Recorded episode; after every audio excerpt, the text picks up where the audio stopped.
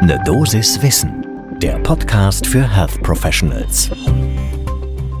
Der Zusammenhang zwischen Depressionen und Schlafstörungen ist keine Einbahnstraße, sondern geht in beide Richtungen.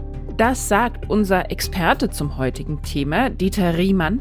Er ist Professor für klinische Psychophysiologie an der Psychiatrischen Klinik der Universität Freiburg und Leiter der Schlafmedizinischen Station. Und damit guten Morgen und willkommen, hoffentlich ausgeschlafen, zu dieser neuen Folge Ne Dosis Wissen. Wir besprechen heute eine neue Studie zum Thema Schlafstörungen, Depressionen und auch weitere psychische Erkrankungen. Mein Name ist Laura Weisenburger. Ich bin Ärztin und wissenschaftliche Redakteurin im Team der Apothekenumschau und zusammen mit Dennis Ballwieser darf ich hier jeden Werktag ab 6 in der Früh euch über die neuesten medizinischen Themen informieren. Heute ist Donnerstag, der 16. Februar 2023. Ein Podcast von gesundheithören.de und Apothekenumschau Pro.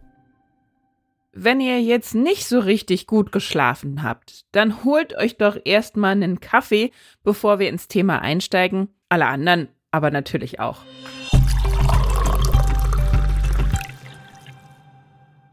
Wie wir ja jetzt eingangs schon von unserem Experten gehört haben, gibt es einen Zusammenhang zwischen Depressionen oder anderen psychischen Erkrankungen und Schlafstörungen, aber das funktioniert eben auch umgekehrt, nämlich dass die Schlafstörung eine psychische Störung begünstigt.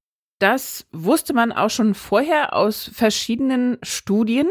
Was jetzt neu untersucht wurde im Journal of Clinical Psychiatry, ist diese Frage, ob Schlafstörungen bei Depressionen der Entwicklung von weiteren psychischen Störungen vorausgehen und auch noch als möglicherweise Biomarker dienen könnten. Genau das hat sich ein Team um Dr. Benedikt Barboutin angeschaut. Das arbeitete am Hôpital Bichat Clobernat. Ihr hört schon, das ist ein Universitätsklinikum in Paris, Paris-Nord-Val de Seine, um genau zu sein. So, wie wurde diese Studie jetzt genau durchgeführt? Das Team hat sich Daten aus dem National Epidemiological Survey on Alcohol and Related Conditions, langer Name, aus den USA angeschaut. Das ist eine USA-weite repräsentative Erhebung des National Institute on Alcoholism and Alcohol Abuse. Und da wurden Menschen befragt in so zwei Zeitperioden, einmal von 2001 bis 2002 und dann nochmal 2004 bis 2005. Alle Erwachsenen natürlich. Und dieses Team hat sich jetzt eben genau diejenigen rausgesucht, das waren so mehr als 2800 Teilnehmerinnen und Teilnehmer, die im Jahr vor der ersten Zeitperiode, also vor 2002, eine depressive Episode erlebt hatten und auch noch in beiden Wellen eben erfasst waren, also in beiden Perioden an den Befragungen teilgenommen hatten. Das Forschungsteam hat sich auf drei Formen von Schlafstörungen fokussiert, die zu Beginn der ersten Zeitperiode bei den Personen mit depressiven Episoden auftraten. Und zwar waren das Einschlafstörungen, frühmorgendliches Erwachen und Hypersomnie. Denn auch das kann natürlich eine Schlafstörung sein.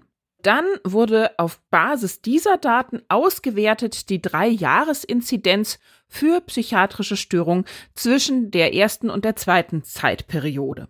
Was zeigte sich da jetzt Besonderes in den Ergebnissen? Tatsächlich war das so, dass Menschen mit depressiven Störungen, also im Jahr vor der ersten Zeitperiode, erhöhte Inzidenzraten hatten für andere psychiatrische Störungen.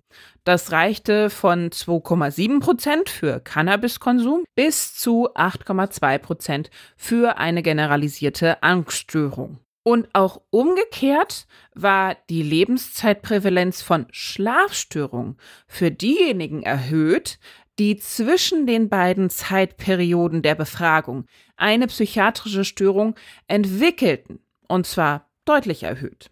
Insbesondere bei der Hypersomnie konnte da ein Zusammenhang erhoben werden, denn diese erhöhte signifikant die Chance, an einer anderen psychiatrischen Störung zu erkranken.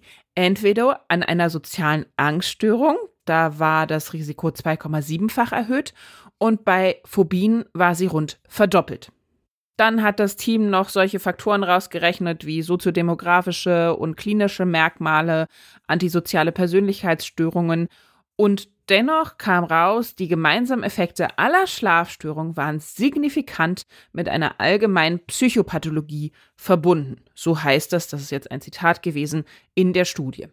Was sind die möglichen Erklärungen dafür? Das hat sich das Team natürlich auch überlegt. Eine Hypothese ist, die Schlaflosigkeit beeinträchtigt natürlich die kognitiven Funktionen, sowas wie Entscheidungsfindung, Problemlösungsverhalten und auch Verarbeitung von Emotionen.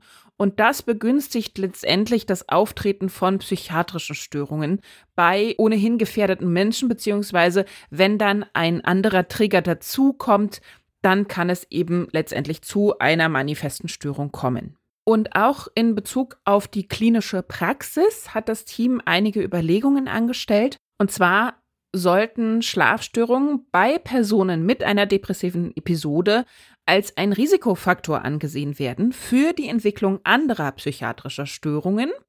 Hypersomnie sollte in die klinische Bewertung aller psychiatrischen Störungen mit einbezogen werden und drittens, Schlaflosigkeit und Hypersomnie-Symptome können über einzelne Diagnosen hinweg ein allgemeiner Biomarker für ein Prodromalstadium, also ein vorläufiges Stadium von einer psychischen Krankheit sein. Und wir haben eben mit Dieter Riemann gesprochen. Das eine Zitat von ihm habt ihr ja schon zu Beginn der Folge gehört.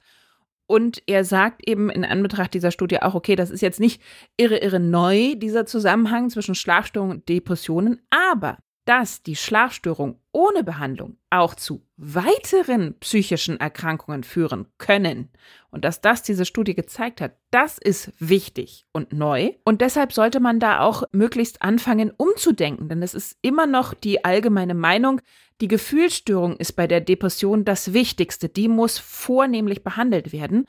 Aber er sagt eben auch, die Studie unterstreicht für mich, dass man unbedingt auch die Schlafstörung mitbehandeln sollte.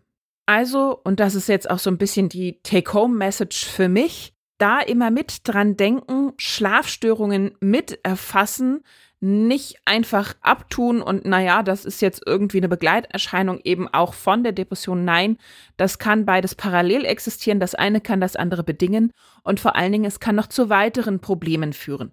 Und deshalb muss man das einfach mit im Hinterkopf behalten, dass das eben auch effektiv anamnestiziert wird und letztendlich natürlich auch therapiert wird.